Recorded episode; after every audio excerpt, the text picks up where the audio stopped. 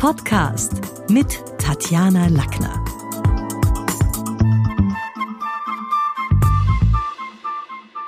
Neben vielen Büchern, die mein heutiger Gast schon geschrieben hat, gesellt sich auch ein weiteres Büchlein über die Kunst des Schreibens. Heute im Talk mit Tatjana, willkommen, Konrad Paul Lissmann. Hallo, willkommen. Darf ich für unsere Hörer so eine kurze Eigenpräsentation erbitten? Das ist immer was, was die Hörer gerne haben. Eigenpräsentation, das liegt mir überhaupt nicht. Da gebe ich wirklich nur die rudimentärsten Eckdaten an. Ich bin 1953 geboren und äh, Professor für Philosophie an der Universität Wien und Autor, Kolumnist bei der Neuen Zürcher Zeitung und was mir ganz, ganz wichtig ist, äh, wissenschaftlicher Leiter des Philosophikum Lech, also einer philosophischen Veranstaltung, die alljährlich im Herbst stattfinden wird.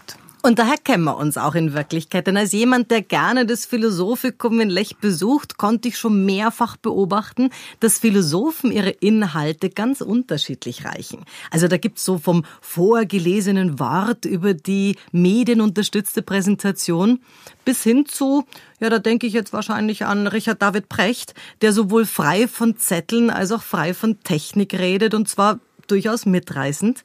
Wie ist denn das? Glauben da die Vorleser, Menschen tatsächlich auf die Art erreichen zu können? Das ist eine Frage, die nicht ganz leicht zu beantworten ist. Äh, denn ich denke, die Art und Weise, wie jemand einen Vortrag, einen äh, Gedanken, eine Idee präsentiert, hängt von vielerlei Faktoren ab. Natürlich gibt es Menschen, die sich das vorher sehr gut überlegen wollen und die dann an dem Text hängen den sie vorbereitet haben, weil sie sich ja was dabei gedacht haben, weil sie wissen, es äh, kommt auf die Präzision an, auf die Genauigkeit äh, der Argumentation.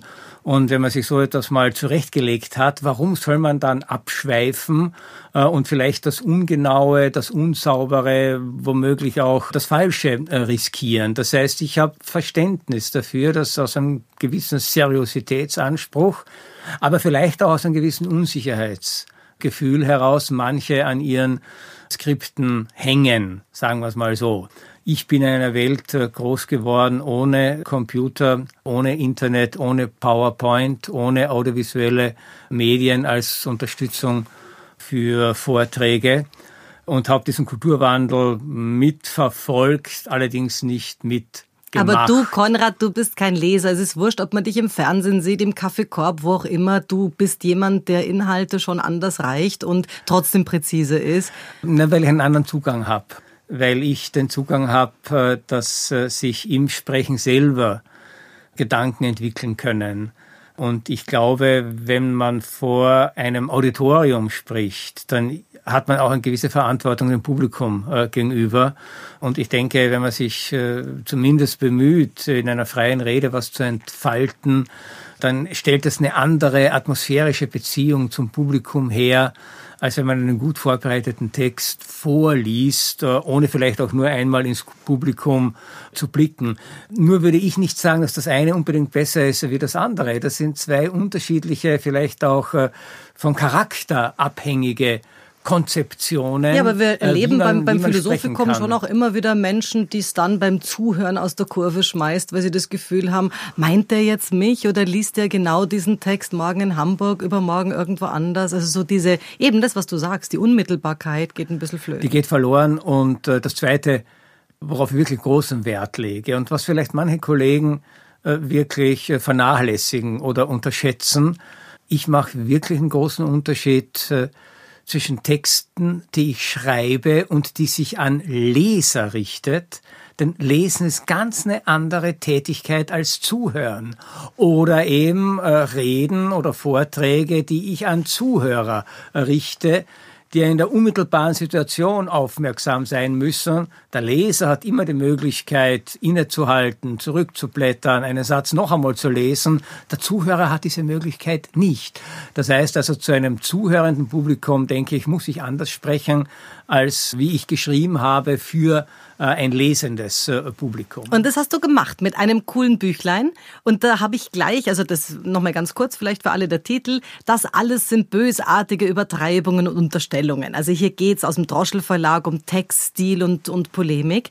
Und gleich auf der Seite 9 stand zu lesen, Denken verhalte sich zum Schreiben nicht wie der Inhalt zur Form oder die Botschaft zum Medium. Warum eigentlich nicht? Genau aus dem Grund, weil ich nicht glaube, dass wir so funktionieren. Wir haben einen Gedanken, äh, eine Idee oder eine Theorie und die haben wir jetzt im Kopf und die ist im Kopf fertig und die ist im Kopf perfekt und ich brauche jetzt nur noch das richtige Medium, äh, die richtige Sprache oder die richtigen Bilder äh, oder die richtigen PowerPoint-Folien, um das umzusetzen, zu zeigen und zu vermitteln. So funktioniert das nicht.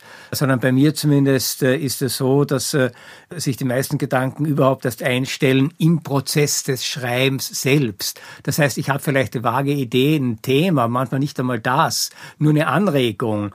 Und wenn ich mich dann hinsetze und zu schreiben beginne, ergibt dann tatsächlich ein Wort das andere, eine Formulierung äh, die andere und ich merke dann, nach einem Begriff muss ein anderer Begriff kommen, wo ich ursprünglich gedacht habe, passt schon gar nicht mehr rein. Deshalb stimmt dieses Verhältnis äh, Denken und äh, die verschriftlichte Form des Denkens sei in etwa so wie Inhalt und Form, das stimmt einfach nicht, sondern die Gedanken entwickeln sich beim Schreiben, äh, lassen sich anregen durch, durch das, was man dann schon aufgeschrieben hat. Manchmal kommen mir überhaupt erst Ideen, wenn ich einen ersten Satz habe. Und solange ich keinen ersten Satz habe, kann ich nicht weiterschreiben. Und wenn der erste Satz nicht passt, äh, dann stockt es wieder. Äh, das heißt, für mich ist der Schreibprozess alles andere als nur etwas, was man im Kopf hat, einfach zu fixieren. Mhm. Mhm. Also wenn man so das, ich bin ja da immer dabei mitzuhirnen, wie sehr stimmt das auch für mein Feld, für die Kommunikation. Also was die Schule des Sprechens heute ist, das war Apollonius Mollons erste Rednerschule im ersten Jahrhundert vor Christus, so die erste Adresse für Rhetorik. Auf Rhodos, und da bin ich jeden Sommer und da stehen leider nur noch Fragmente von dieser Rednerschule, hat er durchaus prominente Kundschaft gehabt. Also da war Cicero und Caesar. Jetzt mal die Frage, wie wichtig ist die Rhetorik für die Philosophie heute auch noch? Ich kann gar nicht sagen, wie wichtig sie ist. Ich weiß nur, sie ist höchst umstritten. Warum? Natürlich, weil du jetzt die Antike erwähnt hast, völlig zu Recht. Ja, die Wurzel der Philosophie liegt in der Antike, zumindest der europäischen Philosophie. Die Wurzel der Rhetorik äh, liegt in der Antike. Aber schon in der Antike gab es diesen Streit geht's im Philosophieren, im Nachdenken, im Suchen nach der Wahrheit, geht's da darum, andere zu überreden, auf andere Einfluss auszuüben, andere mitzureißen? Oder geht's da doch nicht darum, etwas so präzise, so genau wie möglich erfassen zu können, äh, in Begriffe äh, bannen äh, zu können, Argumente aufbereiten zu können, egal ob das jetzt jemand wahnsinnig toll findet oder nicht äh, toll findet. Das heißt, äh, wenn man Rhetorik jetzt auch verstünde als die Kunst oder die Technik, einen Gedanken, ein Problem, einen Inhalt in eine möglichst umfassende, angemessene, vielleicht auch pointierte und schöne Form zu bringen. Das war für die Griechen ganz wichtig, die Schönheit, ja, in eine schöne Form zu bringen, dann würde ich sagen, ist Rhetorik für die Philosophie natürlich wichtig. Denn das ist auch ihr Anspruch. Wenn es allerdings darum geht, egal ob etwas stimmt oder nicht stimmt, nur andere Menschen zu beeinflussen, zu manipulieren, äh, mit allen möglichen Tricks, wie wir sie etwa aus der Werbung kennen, jemanden dazu zu bringen, etwas zu tun, was er gar nicht tun will, dann wäre das für die Philosophie tatsächlich ein Übel. Immanuel Kant hat diesen Unterschied zwischen Rhetorik und Philosophie einmal sehr, sehr prägnant und sehr zugespitzt folgendermaßen formuliert. In der Rhetorik geht es darum, jemanden zu überreden. In der Philosophie sollte es darum gehen, jemanden zu überzeugen. Äh, natürlich braucht's, um jemanden zu überzeugen, auch Instrumente, sprachliche, kommunikative. Aber es steht sozusagen der Gedanke im Vordergrund, es steht das Argument äh, im Vordergrund und es steht nicht das im Vordergrund, was in der Rhetorik auch in der Antike schon ganz wichtig war. Wie erreiche ich die Gefühlswelt, die Emotionalität des anderen, sondern in der Philosophie geht es darum, wie erreiche ich die Vernunft des anderen, nicht seine Emotionen. Und manchmal, das erlebe ich zumindest in der Schule des Sprechens, wo es natürlich um Denken und Sprechen geht, also darum geht, einen Gedanken auch in die Tiefe zu ventilieren, geht es vor allen Dingen um den Adressat, der bei sich selbst beginnt. Also wo es gar nicht um den anderen geht, sondern weil ich mir Gedanken mache und für mich mal was formuliere. Da sind ja auch Selbstgespräche durchaus nicht ungefährlich. Also ist es durchaus was, wo man sagt, okay, zuerst muss ich mich mal überzeugen von der Geschichte, bevor ich mir überlege, an wen könnte ich es möglicherweise richten. Also es geht ja auch sehr stark um sich selbst. Und Denken oder andersrum sprechen geht ohne Denken nicht. Da ziehen wir auch so die Grenze zwischen Reden, Reden haben wir alle mit eins gelernt, sprechen nur die wenigsten. Ja, äh, interessant ist, das könnte man noch hinzufügen, wenn man noch einmal in der antiken Tradition ansetzt, dass es ja schon eine Form der Kommunikation, eine Form des Sprechens äh, gibt, äh, die unmittelbar den Anspruch hat, äh, dass es um Denken geht, obwohl immer mehrere beteiligt sind, mindestens zwei. Also der berühmte Dialog der berühmte platonische oder sokratische Dialog hatte er nicht äh, ähm, äh, äh, äh, den Sinn, dass jemand sich vorher was überlegt und dann teilt er es jemandem einem anderen mit, sondern es sind zwei Menschen und keiner kennt sich aus, keiner weiß etwas, aber sie haben ein gemeinsames Interesse. Sie wollen eine Frage beantwortet haben, äh, sie wollen eine Sachlage erforschen.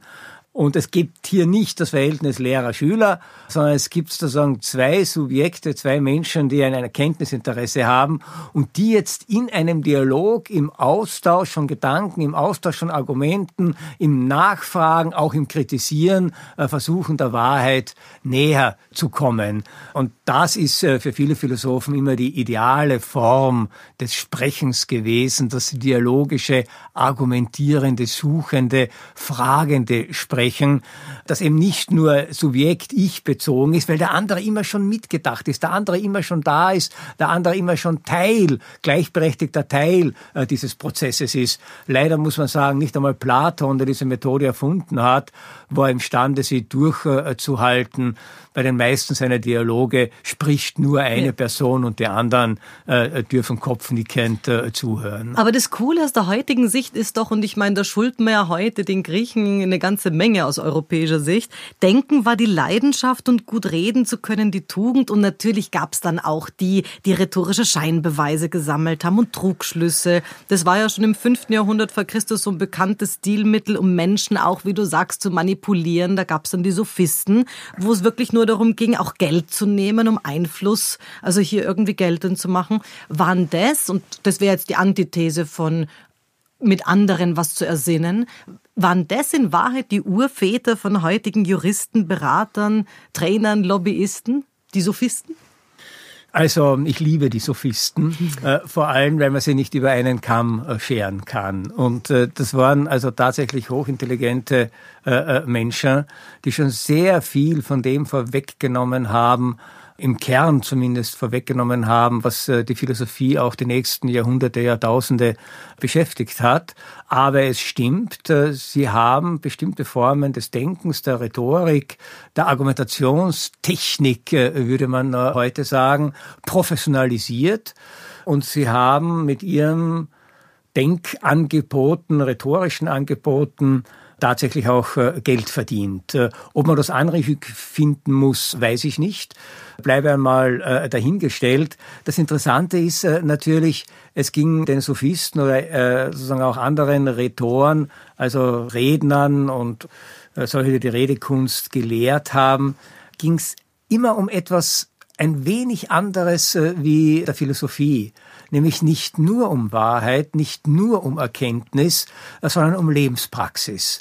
Äh, und ich denke, deshalb ist die Rhetorik auch etwas, was immer auch ins Politische führt, wo es wirklich darum geht, äh, durch die Art und Weise des Sprechens, des Redens, des Argumentierens, des Kommunizierens, der Auseinandersetzung, sei es zwischen einzelnen Personen, sei es zwischen einer Person und einer Gruppe von Menschen, einer Menge, einer Masse, der wirkliche Redner, der große Redner wendet sich immer an ein großes Publikum, nicht an drei Freunde. Vor, vor drei Freunden das große rhetorische Pathos auszupacken, wirkt doch eher lächerlich. Ja? Aber vor Tausenden äh, macht das Ganze einen anderen Eindruck. Das heißt aber, hier geht's wirklich auch um äh, die Frage, wie kann ich Menschen dazu bringen, gar nicht auch im negativen Sinn, aber eine bestimmte Lebenspraxis äh, zu vollziehen, bestimmte Entscheidungen zu treffen, bestimmte Handlungen zu setzen.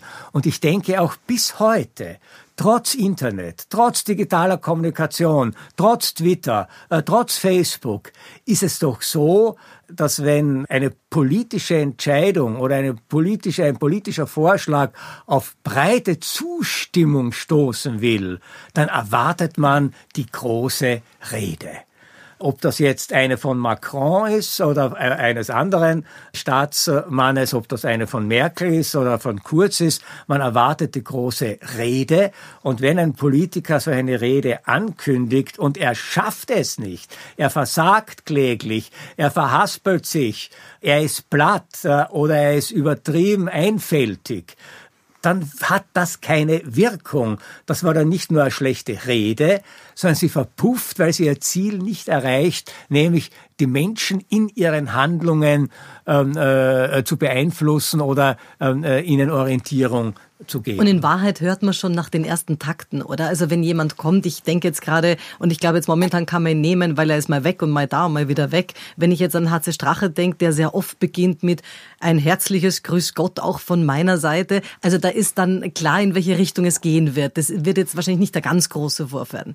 Aber du bist einer der wenigen Philosophen, die ich da, also die wirklich sich auch so leidenschaftlich zu den Sophisten bekennt, was ich cool finde, weil die spielen natürlich in meinem Metier schon eine Rolle auch was mir in den Sophisten imponiert, das ist dann bis zu einem gewissen Grad äh, nicht nur dieser Praxisbezug, sondern sozusagen schon auch eine bestimmte Einsicht in die Unzulänglichkeit des Menschen. Einer der berühmtesten Sophisten war Protagoras und der berühmteste Satz, den er gesagt hat, lautet, der Mensch ist das Maß aller Dinge. Man hat das immer falsch interpretiert. Immer interpretiert, das ist Hybrid. Ja, was bildet der sich ein? Aber er hat nur gemeint, wir können die Dinge nicht anders beurteilen als danach, was sie für uns bedeuten. Wir messen alles. Und da sagt er noch hinzu, die seienden wie die nicht seienden Dinge. Das heißt, das real existierende als auch unsere Einbildungen, als auch unsere Gottvorstellungen messen wir immer an uns. Und wenn man sich jetzt ansieht, zum Beispiel bei den nicht seienden Dingen, die Götter, ja, die sich Menschen immer noch ihrem Bilde gemacht haben.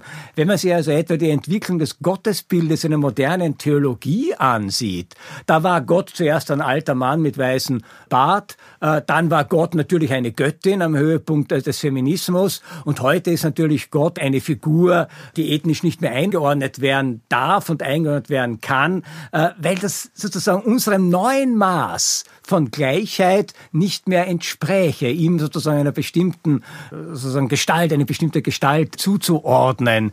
Und da zeigt sich doch, wie klug Protagoras war. Darum ging es ihn. Ja, wir machen uns immer zum Maß und wir können gar nicht anders. Wir können unsere eigene menschliche Perspektive nicht verlassen, egal wie wir anstrengen, wie, wie wir uns auch anstrengen. anstrengen. Pointiert könnte man sagen, äh, Protagoras lebte geistig schon in jenem Anthropozän, äh, das wir erst vor wenigen Jahren äh, entdeckt haben, nämlich dass wir in einer durch und durch menschengemachten und am Menschen gemessenen Welt leben.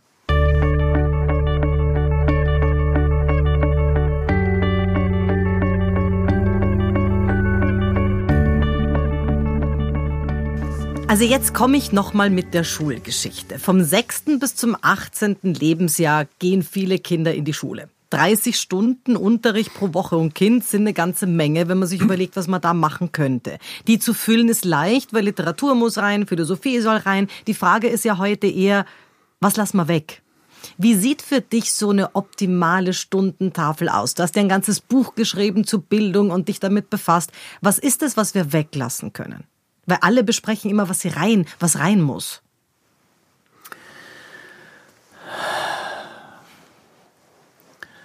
Das ist wirklich keine einfache Frage. Äh, warum?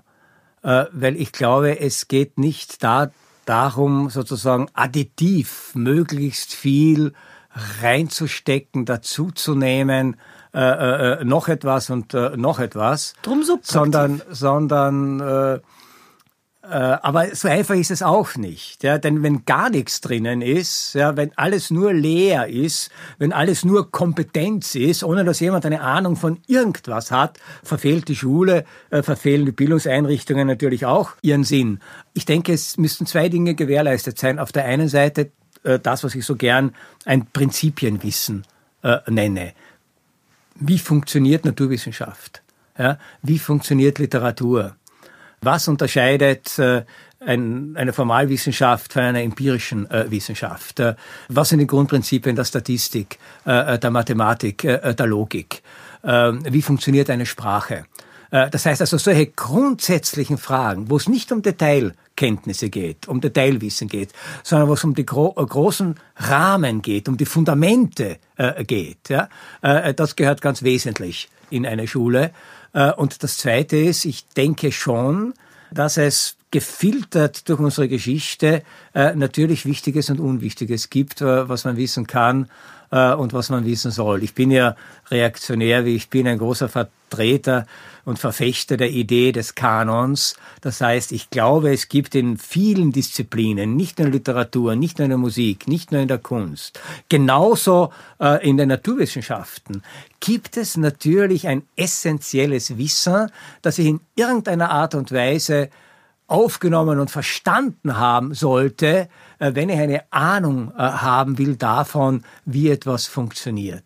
Du bist äh, auch ein Verfechter von Griechisch und Latein. Jetzt gehen wir das auch noch mit rein oder sagst du, Griechisch kann ich verzichten, es bleibt Latein, damit man auch eine tote Sprache dabei hat und nicht nur lebendige. Wie ist denn das, der Deal? Griechisch und Latein? Also ideal wäre natürlich Griechisch und Latein. Also ich glaube, dass die Neuhumanisten, die diesen äh, sozusagen die Stundentafel mit Griechisch und Latein aufgestellt haben, die haben sich was dabei gedacht. Und das war überhaupt nicht äh, gegen die Naturwissenschaft formuliert, äh, ganz im Gegenteil, sondern das war der Erkenntnis geschuldet, äh, das interessante Argument von Wilhelm von Humboldt für das Altgriechische bestand ja darin, dass er sagte, in dieser Sprache, in dieser Kultur kann man gleichsam zum Zeitpunkt ihrer Entstehung mitverfolgen, äh, was es bedeutet, wenn Menschen beginnen, äh, sich tatsächlich vernünftig und ästhetisch mit sich und der Welt ähm, äh, zu beschäftigen und auseinanderzusetzen. Und deshalb haben so viele Elemente der griechischen Kultur im Guten wie im Schlechten, haben noch immer einen bedeutenden Einfluss auf unser Denken und auf unser Leben. Ich meine, es genügt darauf hinzuweisen, Demokratie, eine Erfindung der Griechen, Rhetorik, eine Erfindung der Griechen, Mathematik, eine Erfindung der Griechen, Philosophie, eine Erfindung äh, der Griechen. Das heißt also äh, bestimmte Formen, Olympische Spiele, eine Erfindung der Griechen. Also alles das, was heute noch unser Leben auch in einem massenmedialen, in einem populären Sinne ähm, äh, fasziniert und beschäftigt, hat irgendwo eine Wurzel dort. Natürlich nicht alles. Und auch Humboldt war klar, das sollte überhaupt keine Abwertung von anderen Kulturen und deren Leistungen sein, auf die sich die Griechen ja mitunter auch bezogen haben.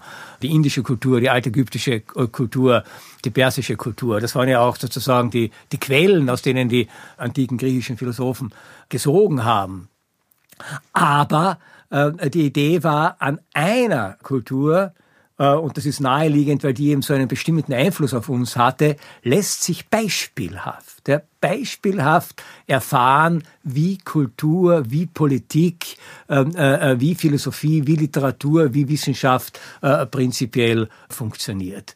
Und ich würde bis heute sagen, also wer wirklich mal die euklidische Geometrie durchgegangen ist, der weiß, wie formales Denken funktioniert. Und der tut sich auch dann viel, viel leichter äh, mit unseren modernen Formen von Formalität, also etwa mit den Codes von äh, Computersprachen. Ähm, äh, das nur als ein äh, Beispiel. Aber das wäre eine Nettoaufwertung für alle, also für jeden, der Matura macht, wenn wir das wieder mit drinnen hätten, natürlich auch für die Gymnasien an sich. Also diese Nivellierung durch Bologna, also wie in einer Riesenküche, wo man sagt, also man wird in einer Großküche keine Gourmetspeisen kochen können. Das ist heute das Problem, haben wir heute. Das wäre genau wieder der andere Weg. Aber würden dir trotzdem nicht die Geisteswissenschaften zu kurz kommen? Auch in der Stundentafel von heute? Also ich halte überhaupt nichts davon, so Geisteswissenschaften und Naturwissenschaften gegeneinander aufzurechnen. Auf, äh, auf der einen Seite, weil wenn ich das Ganze wirklich auf solche Grundlagen beziehe, ja, natürlich das für beide gleichermaßen gilt. Ja, also wer im Altgriechischen über Demokrit und die Atom, äh, seine Atomtheorie etwas erfährt, hat einen nahtlosen Anschluss an die moderne Atomphysik, ja, die darauf äh, zurückgeht. Und er hat noch den großen Vorteil, dass er weiß, was das Wort Atom eigentlich bedeutet. Ja. Man führt ein Fach ein, ich fantasiere jetzt, man nennt es äh, Etymologie und sagt diese, also gerade in der Oberstufe jetzt gedacht, ab der fünften Klasse bis zur achten, diese 40 Begriffe müssen wir herleiten können, weil die sind einfach die Säulen für unsere Republik, Republika, die sind die Säulen für unsere Demokratie. Das würde man doch auch durchaus so zu, zumindest beimengen können, ohne jetzt den Weg über Griechisch gehen zu müssen. Also wenigstens äh, so. Wenigstens so, ja.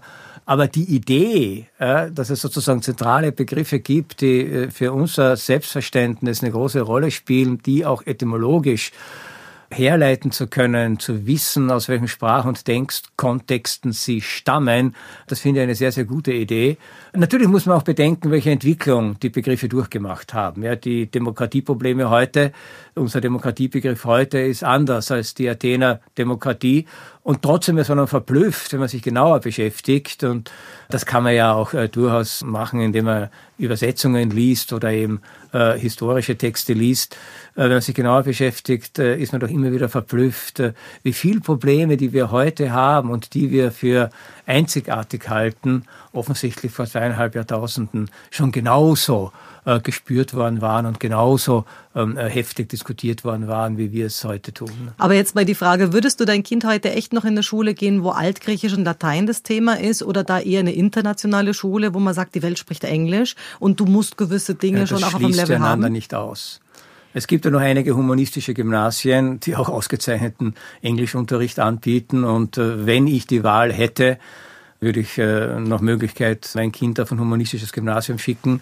Äh, nicht zuletzt, weil ich gerne auf ein humanistisches Gymnasium gegangen wäre, aber es das Angebot äh, nicht, äh, nicht gab und ich äh, dann mühsam das nachholen musste, weil ich es für wichtig fand und weil, ich's, äh, weil es mich interessiert hat.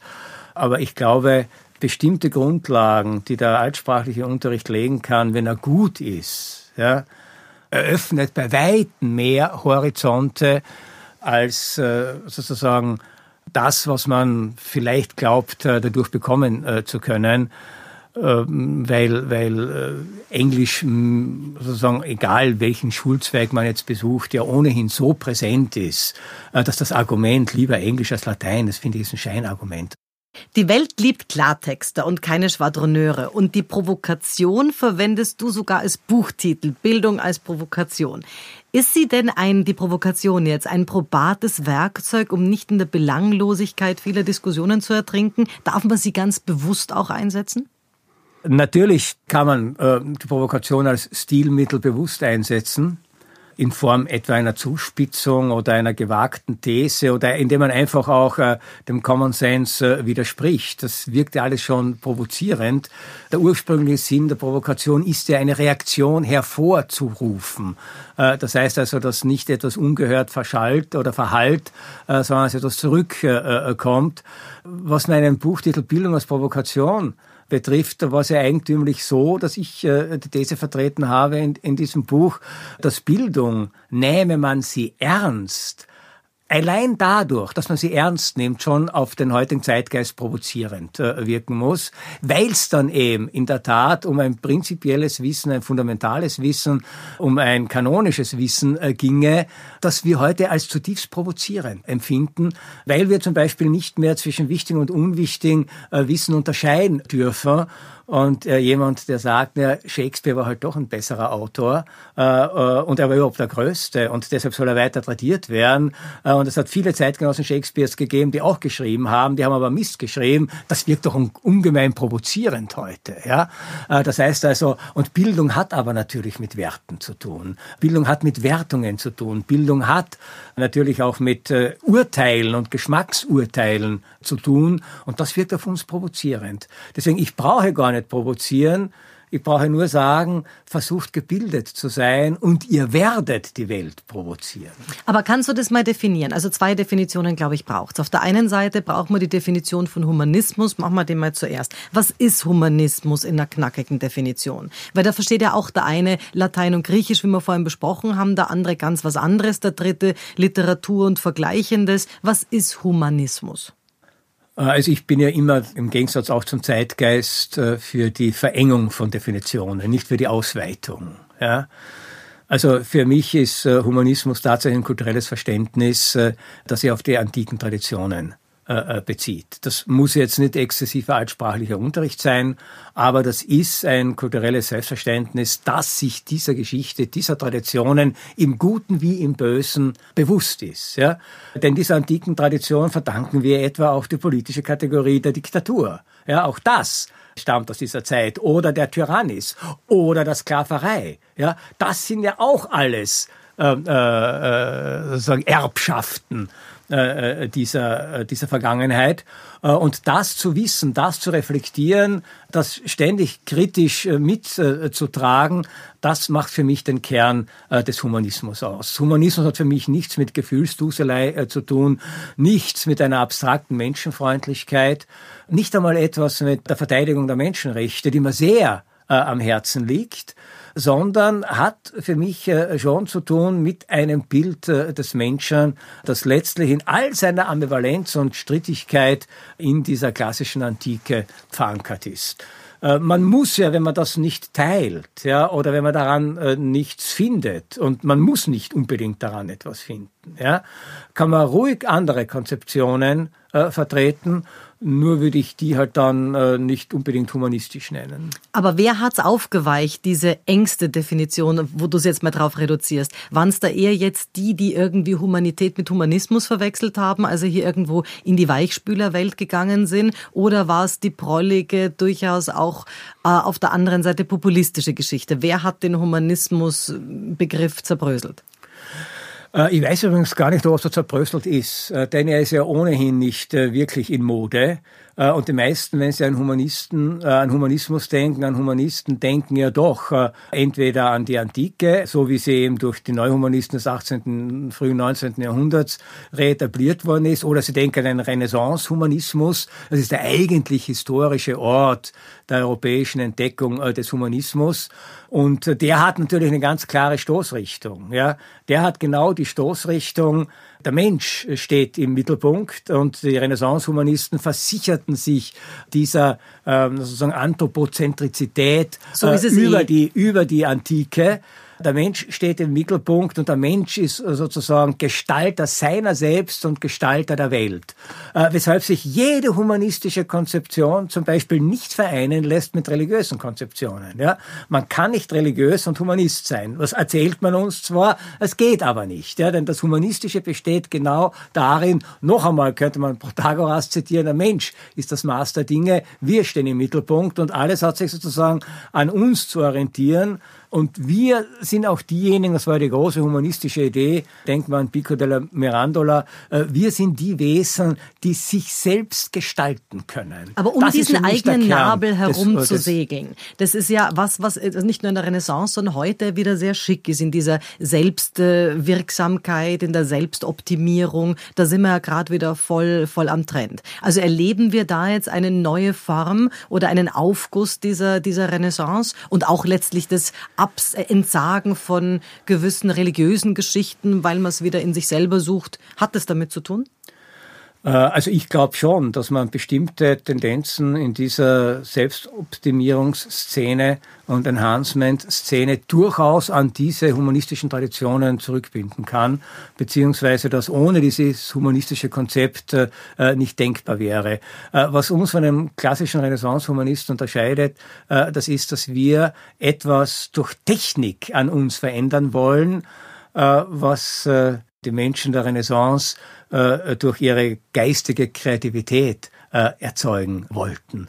Das heißt also, Michelangelo oder Leonardo da Vinci waren sich bewusst, dass sie souverän waren, neue Welten zu schaffen. Sie wollten aber diese neuen Welten nicht oder nicht nur technisch herstellen, sondern sie haben sie sich imaginiert, äh, als Maler, als Künstler, äh, äh, als Architekten. Aber wären das, Sie heute nicht bei AI dabei, bei der Artificial Intelligence? Also wenn man die jetzt irgendwo mit reinnehme, wären die heute nicht genau daran interessiert, wie das funktioniert, wo das Menschsein aufhört? Wären Sie da nicht an den Schnittstellen dran? Das mag schon sein. Ich äh, tue mir immer prinzipiell schwer, mir zu überlegen, wie würde ein Leonardo, der auch ein großer äh, Erfinder, Konstrukteur, Techniker war, der schon erste Pläne hatte für automatische Rechenmaschinen. Der hatte Startups äh, schon, ja. Äh, wie der sozusagen jetzt zu diesen Fragen der äh, Artificial Intelligence, äh, zur künstlichen Intelligenz äh, stünde. Äh, wahrscheinlich wären die durchaus fasziniert davon. Aber Artificial Intelligence stellt uns ja vor ein anderes Problem. Nicht das Problem der Selbstgestaltung, der Selbstoptimierung, sondern sie stellt uns vor das Problem, wir treten ab, wir treten zurück und überlassen äh, die Welt unseren Geschöpfen. Äh, das heißt, es ist ganz eine andere äh, Konstellation. Wir hören auf, äh, sozusagen der Kreator, der Schöpfer neuer Welten zu sein, sondern wir müssen uns dann letztlich den von uns geschaffenen künstlichen Intelligenzen, und sie sind von uns geschaffen. Das ist der, der letzte Triumph, wenn das stimmt, dass diese künstlichen Intelligenzen ähm, äh, den Menschen einmal überbieten werden. Der letzte Trumpf wäre, wir haben die Instanzen geschaffen, die uns abschaffen. Genau, ja, Zauberlehrling. Äh, ist ein, ein fragwürdiger Triumph, äh, würde ich sagen, und hinterlässt äh, bei dem einen oder anderen wahrscheinlich einen bitteren äh, Beigeschmack. Tröstlich, noch ist es ja nicht so weit und ob es je so weit kommt, äh, werden wir sehen. Wir sind halt hier sehr auch äh, in der Science-Fiction-Welt äh, beheimatet und weniger in der realen Welt. Jetzt was Praktisches, Konrad. Wann sagst du über einen Menschen, er ist nicht intelligent, nicht gescheit, nicht schlau, nicht clever, sondern er ist intellektuell? Was muss jemand sein, dass du sagst, intellektuell ist er? Na, Intellektualität ist ja jetzt nichts, was ich äh, signifikant Unterschiede von den Eigenschaften, die du genannt hast. Natürlich sollte ein Intellektueller auch schlau sein. Er sollte denken können, er sollte ähm, äh, äh argumentieren können. Äh, aber nicht vice versa, oder? Bitte? Nicht vice versa. Es gibt äh, Menschen, die sind schlau, aber gar nicht intellektuell. Richtig, ja. Denn für mich gilt auch hier die klassische enge Definition des Intellektuellen. Ein Intellektueller ist jemand, der aus seinem Metier, sei es äh, der Wissenschaft, sei es der Kunst, sei es der Literatur, hinaustritt und äh, gleichsam eine öffentliche Rolle einnimmt. Äh, das heißt, der aus äh, seinen je speziellen Fähigkeiten und Begabungen sagen wir es einmal, eine öffentliche Angelegenheit äh, macht. Aber da gibt es ja heißt, heute viele, die irgendwelche Begabungen zu öffentlichen Angelegenheiten machen, wo man sagt, also der hat jetzt noch nicht einmal ein Paper irgendwann publiziert, äh, geschweige denn ein Buch oder wirkt jetzt auch nicht als ganz belesen. Aber die, die irgendwo herausstechen wollen in einer Welt, in der wir TikToker, YouTuber haben, jede zweite. Dann würde ja auch keinen davon als intellektuell bezeichnen. Eben, aber was ja. braucht's dann? Weil ich meine, diese Selbstoptimierungsgeschichte macht es ja heute möglich, dass sich jemand mit Nimm Nimbus und mit äh, Insignien von kultureller Macht umgibt, sie aber möglicherweise gar nicht wirklich beherrscht. Ja, er kann sie sogar auch beherrschen. Nur kulturelle Macht hat mit Intellektualität auch nichts zu tun. Intellektuelle sind gerade ohnmächtig. Also einer der wunderschönsten Essays über den Intellektuellen äh, hat äh, Theodor Adorno äh, geschrieben und er hat den Titel gegeben Hensenklein. Das heißt, der Intellektuelle ist ja genau derjenige, der auf der einen Seite durchaus auch verzagt ist. Ja, er will die Welt kennenlernen, er will die Welt äh, äh, durchdringen und er erkennt aber auch, wie furchtbar diese Welt ist und ist ganz klein davor. Also der Intellektuelle ist das Gegenteil des Großmauls, äh, der glaubt, alles zu durchschauen. Ganz im Gegenteil. Und trotzdem äh, versucht der Intellektuelle durch Denken, durch Schreiben, durch Kommunikation, äh, sozusagen so etwas wie eine, eine Anregung äh, in die Welt äh, hinauszutragen. Das heißt, er möchte schon wirken, aber nicht als Politiker und auch nicht als Influencer. Das heißt, der Intellektuelle ist das Gegenteil. Ist der Kritiker ist das nach Gegenteil. Thomas Mann. Sehr ja. genau. Ja. Du, aber wann ist dann der so in die Bohemian-Ecke gekommen? Weil heute hat man das Gefühl, so Intellektuelle und Künstler sind zum Teil für manche Menschen eine sehr enge Klammer. Und das ist aber nicht unbedingt so zwingend der Fall. Wann sind die so in die Bohemian-Schiene gesteckt worden? Äh, Weil das war Kafka nicht. Kafka war kein Bohemian. Ja, und auch kein Intellektueller. Äh, sondern nein, also man kann Überschneidungen feststellen, ja, aber in Wirklichkeit denke ich gehört eben zur Intellektualität oder zur Rolle des Intellektuellen tatsächlich die Teilhabe an einem öffentlichen Diskurs, die äh, beim Intellektuellen Spezifität und eine bestimmte Kraft und eine bestimmte Richtung bekommt daher, was er vorher getan hat. Also wenn Thomas Mann eine Radiorede über Politik hält, dann erfüllt er damit die Rolle des Intellektuellen. Aber deshalb, weil er eben der große Romanautor äh, war. Dieselbe Rede von jemandem gehalten, der vorher nichts geschrieben hat, wäre vollkommen bedeutungslos. Das heißt, äh, der Intellektuelle oder äh, berühmtes Beispiel äh, Emile Solar, äh, die Geburtsstunde des Intellektuellen, der sich plötzlich politisch engagiert gegen den Antisemitismus in der französischen Politik und im französischen, in der französischen Armee auftritt. Aber es war eben Emile Solar, der gefeierte Schriftsteller, Schriftsteller, äh, äh, äh, der große Romancier, der große Natur Naturalist, äh, der hier sein Wort erhoben hat. Oder Jean-Paul Sartre. Das heißt also, ist der ein Intellektueller? Äh, ich möchte jetzt ehrlich gesagt nicht alle meine Zeitgenossen klassifizieren okay. äh, müssen. Slavoj Zizek versteht sich in der Tat, äh, würde ich meinen, auf der einen Seite als Philosoph, als Psychoanalytiker, als genialer Witzeerzähler und als Analytiker äh, der Gegenwart, der alle diese Medien, mit denen man äh, äh sozusagen diese Gegenwart bespielen kann, beherrscht. Und ich hätte keine Scheu, ihn einen Intellektuellen zu nennen, ja. Philosoph Robert Spemann, und da waren wir vorhin schon ein bisschen mit dem Thema Bewertung, hat polarisiert ob seiner christlich-konservativen Haltung und seiner Denkansätze. Also da gab es dann Sätze wie, die öffentlichen Schulen sind nicht daran interessiert, gebildete Menschen hervorzubringen. Er war auch der Ansicht, dass heute viele wertfrei sein wollen und das geht nicht. Also Bewertung, Bewertung ist dem Menschen zumutbar und das braucht man auch. Also man sagt ja immer, mei, das sehe ich ganz wertfrei oder ich will da nicht bewerten. Wann ist es so gekippt, dass Menschen begonnen haben, Bewertung mit Oberflächlichkeit gleichzusetzen und nicht mit etwas, wo man auch in der Lage ist, eine Auswahl zu treffen, weil man es eben beurteilen kann? Äh, das ist jetzt interessant, weil mein Eindruck ist ja, wir haben noch nie so viel bewertet wie heute. Nämlich ständig. Ja? Äh, man kann ja keinen Einkauf tätigen, ohne dass man nicht aufgefordert wird, sofort äh, den Service zu das bewerten. Feedback zu geben. Man ja. kann keine Reise buchen, ohne sofort irgendwie ein bis fünf Sterne für Service, Flug, Sauberkeit, Personal und dergleichen mehr abgeben zu müssen. Gleichzeitig wird man selber ja auch pausenlos bewertet. Wer ein Taxi äh, bestellt, äh, muss nicht nur den äh, Fahrer bewerten, sondern wird auch vom Fahrer bewertet, ob ein angenehmer Fahrgast, ein lästiger Fahrgast, ein stinkender Fahrgast, äh, was auch immer. Äh, das heißt, wir bewerten uns pausenlos äh, und gleichzeitig hat man den Eindruck, sozusagen alle diese Bewertungen spielen auf einer unglaublichen, spielen auf einer unglaublichen Oberfläche ab.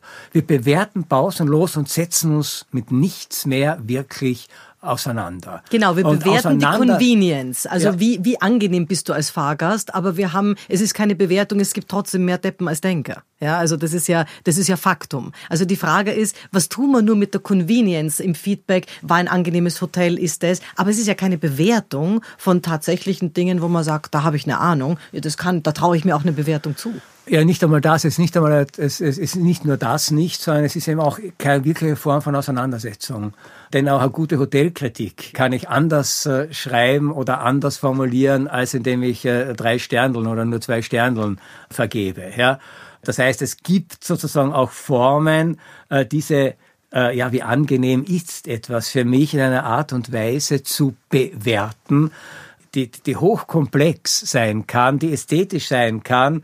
Äh, es ist so gar nicht so einfach, eine wirklich schöne äh, Kritik zu schreiben. Auch über die banalsten Dinge. Denken wir also, äh, Restaurantkritik ist ein eigenes literarisches Genre mittlerweile. Das ist meilenweit entfernt von den schnell angetippten drei, vier oder fünf Sternen die ich vergebe.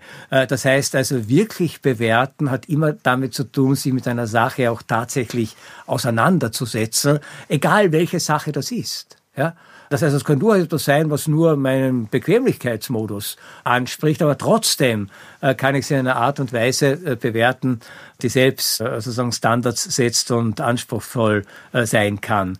Aber natürlich liegt in, in jeder Bewertung und überhaupt in der Idee des Wertes äh, liegt es drinnen, dass es sich hier um höchst variable, veränderbare, äh, fluide äh, Gesichtspunkte äh, handelt. Äh, denn äh, Wert sagt im Grunde immer nur eines aus, was mir etwas wert ist. Und was mir etwas wert ist, ändert sich von Tag äh, zu Tag, ändert sich von Umständen zu Umständen. Äh, deswegen kennen gute Philosophien des gelingenden Lebens, nicht zuletzt die Antiken, kennen keine Werte. Wert ist ein ganz moderner Begriff. Den gibt's nicht vor dem 19. Jahrhundert und der kommt aus der Ökonomie ja, besagt eigentlich nur das, was ich bereit bin am Markt für eine Sache, die mir etwas wert ist, äh, zu zahlen. Das ändert sich, äh, wie wir wissen. Wenn ich durstig bin, ist ein Glas Wasser für mich wesentlich mehr wert und ich bin mehr bereit dafür zu zahlen, als wenn ich gerade in einer trinkbaren, an einer trinkbaren Quelle mich äh, befinde, wo ich selbstverständlich davon ausgehe, da ich jetzt nichts zahlen dafür, das Wasser ist ohnehin da. In der Wüste sieht das ganz anders aus. Äh, das heißt also, äh, und keiner sagt, weil jetzt plötzlich als Verdurstender das Wasser für ihn einen Wert bekommt, den es vorher nie hatte und auch nachher nie wieder haben wird, der sagt, er deshalb bisher falsch gelebt. Ja, sondern er weiß nur, ja, etwas, was für mich lange keinen Wert hat, ist jetzt plötzlich äh, etwas Besonderes äh, geworden. Und deshalb glaube ich wirklich, äh, dass wir Werte auch in unseren aktuellen ethischen Diskussionen äh, wirklich überschätzen. Werte sind nicht so wichtig, wie viele glauben.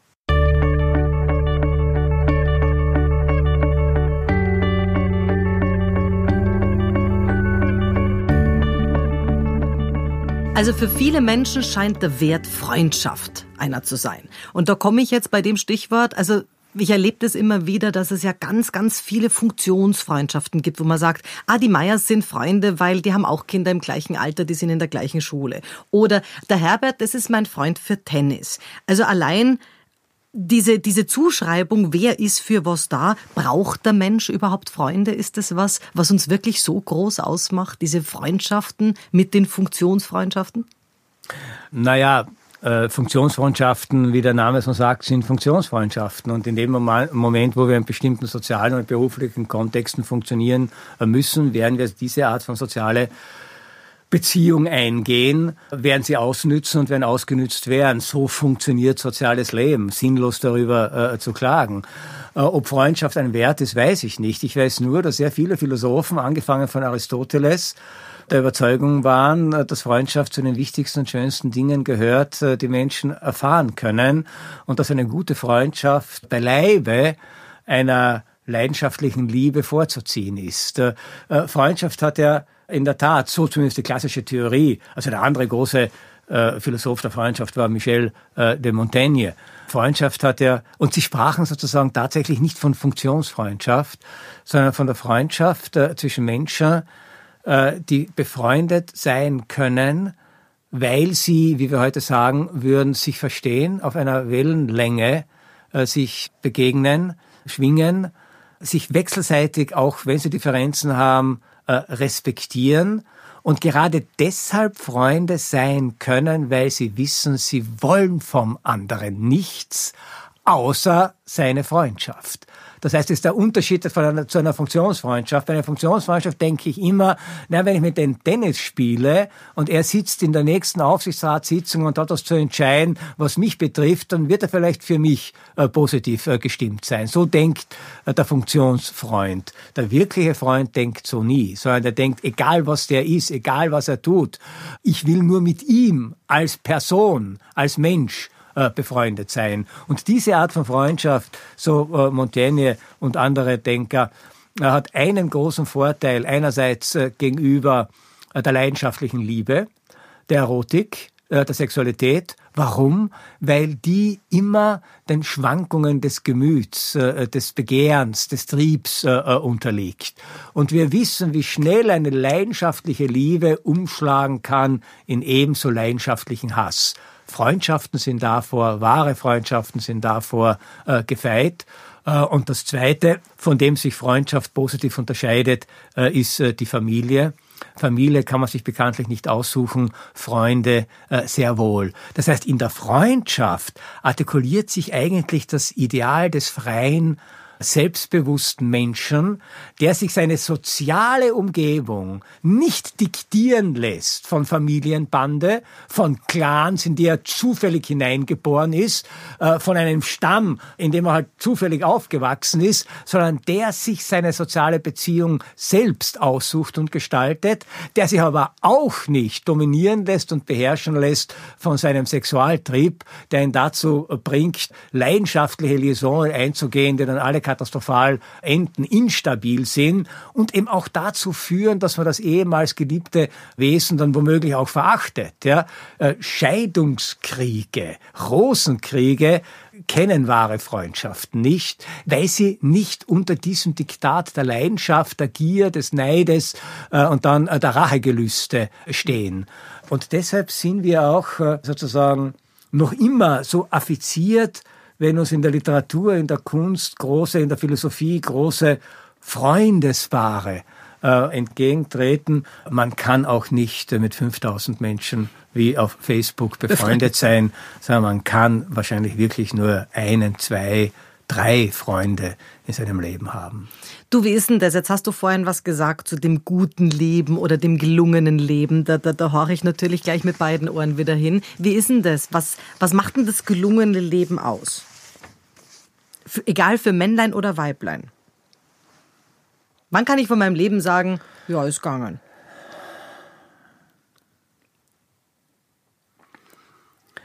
Ähm, also je älter ich wäre, desto mehr neige ich äh, zu der Ansicht, man kann es überhaupt nicht sagen. Äh, und es ist eigentlich unglaublich anmaßend, äh, sei es von sich, sei es von anderen zu sagen, das war jetzt gelungen oder das war nicht gelungen. Man kann natürlich sagen, ein Leben ist vielleicht gelungen, wenn man einige der Ziele, die man sich gesetzt hat, erreicht hat. Ein Leben ist gelungen, wenn man vielleicht etwas hervorgebracht hat, was vielleicht ganz ein, ein, ein bisschen einen bleibenden äh, Wert hat. Denkst ja? du jetzt an Kinder, an Buch, an das Film? Das kann Kinder sein, das kann Buch sein, das kann eine Erfindung sein, das kann ein Beitrag äh, äh zur Gemeinschaft sein, das kann eine politische Aktion sein. Äh, und wir kennen ja diese Modelle, die uns äh, da immer auch angepriesen werden, was es heißt, hier ein gelingendes Leben zu führen.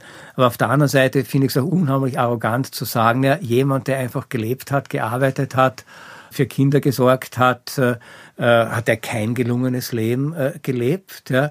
Äh, wie kommen wir dazu? Zumal die, die solche Leben führen, die Voraussetzung dafür darstellen, dass wir nachdenken können, was ein gelungenes Leben darstellen mag. Äh, das heißt, ohne äh, den Bauern, ohne den Handwerker, ohne den Industriearbeiter, ohne die Näherin, die all das herstellt, in einem Leben, wo wir sagen würden, das kann doch nicht gelungen sein, was ich zum Leben brauche, damit ich dann genüsslich über das gelingende Leben nachdenken kann, das ist mir mit mittlerweile viel, viel, viel äh, äh, zu zynisch. Äh, und ich denke, äh, vielleicht ist der Begriff der Gelungenheit äh, auch gar nicht mal der richtige. Mir wäre es lieber einfach zu sagen, sorgen wir doch dafür, dass Menschen ein menschenwürdiges Leben führen können. Und menschenwürdig ist für mich ein Leben dann, wenn es ein Minimum an Sicherheit, äh, ein Minimum an Perspektiven, ein Minimum an Teilhabe und ein Minimum an Freiheit bietet. Und es ist schon erschreckend, dass ich hier immer Minimum sagen muss, denn das würde man für selbstverständlich halten. Es ist aber nicht selbstverständlich. Und es führt uns natürlich in die Politik und damit auch noch zum Abschluss in diese aktuelle Frage, die wir haben mit was dürfen wir sagen, wie dürfen wir sagen, muss sich eine Mohrenapotheke jetzt umtaufen, äh, dürfen wir Pizza Hawaii bestellen? Wie ist denn das aus philosophischer Sicht? Sind es ist es Kleingeld oder ist es was, wo du sagst, na ja, gehört schon auch zivilisatorisch dazu, uns über, zu überlegen, wie benennen wir Dinge, also Wortwert, Wahrheit? Wie ist es? Also ich kann hier keine Position der Philosophie äh, artikulieren, denn die gibt es nicht. Ich kann nur aus meiner Perspektive sprechen und ich finde den Großteil dieser jetzt angestrengten Versuche, die Sprache zu reinigen, äh, finde ich einfach, ähm, einfach lächerlich. Warum, wenn es irgendeine Einsicht gibt, sprachphilosophischer Natur, dann die äh, von Ludwig Wittgenstein, dass die Bedeutung der Worte in ihrem Gebrauch entsteht. Das heißt, es haftet einem Wort als Wort nichts Böses an.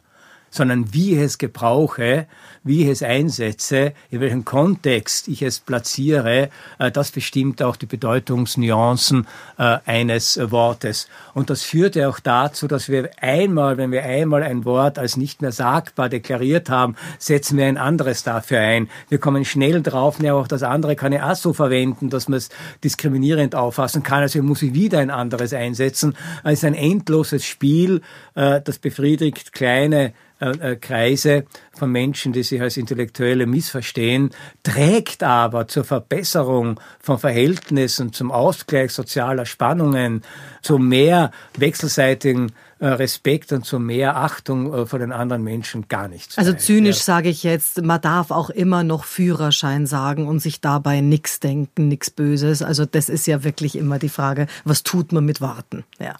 Sag uns noch, was das nächste ist, worauf du dich freust.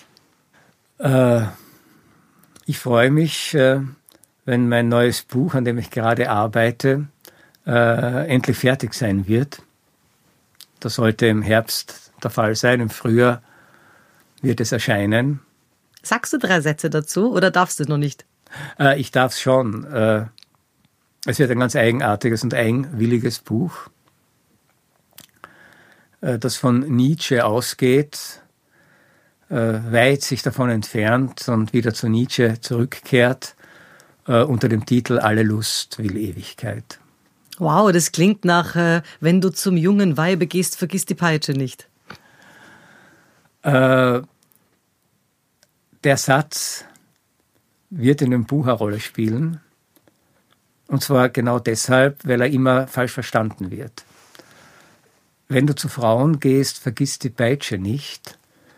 Es gibt äh, aus der Zeit, als Nietzsche sozusagen daran gearbeitet hat, ein Foto, ein gestelltes Foto, sein Atelierfoto, wo er zu sehen ist mit seinem besten Freund Paul Reh und der Freundin der beiden jungen Herren, die mit beiden befreundet war, auf eine komplizierte Art und Weise, Andreas äh, äh, Lou Salome. Salome. Äh, also Lou äh, Salome, den Andreas hat sie später geheiratet.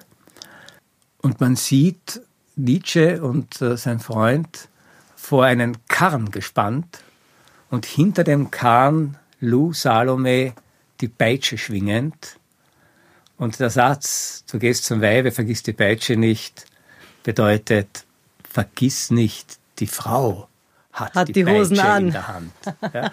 Und das Ganze, wenn wir jetzt wieder angefangen haben, jetzt kehren wir zurück. Äh, der Kreis schließt sich, weil wir angefangen haben mit der Antike. Nietzsche war ja Altphilologe und äh, das Ganze war natürlich eine Inszenierung, eine sozusagen Wiederaufnahme, ein Zitat einer berühmten antiken Geschichte von Aristoteles, hat man sich erzählt, dass er in eine seiner Dienerinnen, wahrscheinlich wird es wohl als Sklavin gewesen sein, so vernarrt gewesen war, dass sie die vollkommene Herrschaft über ihn errungen hatte und äh, dieses Mädchen ihn Aristoteles, den Philosophen, der immerhin der Lehrer Alexanders des Großen gewesen war, als Reittier benutzt hat. Und da gibt es schon in antike Darstellungen äh, das Mädchen auf den Philosophen reitend und die Peitsche äh, schwingend. Und äh, für Nietzsche ist natürlich hier die Peitsche tatsächlich auch wahrscheinlich ein Bild, eine Metapher überhaupt für die Triebstruktur des Menschen. Man könnte also diesen Satz, der wirklich dummerweise immer als frauenfeindlich gelesen wird. Und ewig lockt das Weib. Und der, der der einfach nicht ist, einfach nur als protoforianische Einsicht in die gewaltsame Struktur unserer Triebe äh, lesen. Und das trifft Männer und Frauen und solche, die sich dazwischen fühlen, äh, genauso wie alle anderen. Vielen Dank, dass du heute da warst, Konrad. Dankeschön. Ich danke dir. Das war's für heute. Besuchen Sie mich doch in der Schule des Sprechens in Wien. Auf Facebook, LinkedIn, Xing unter sprechen.com oder auf meinem Blog sprechen.com/blog.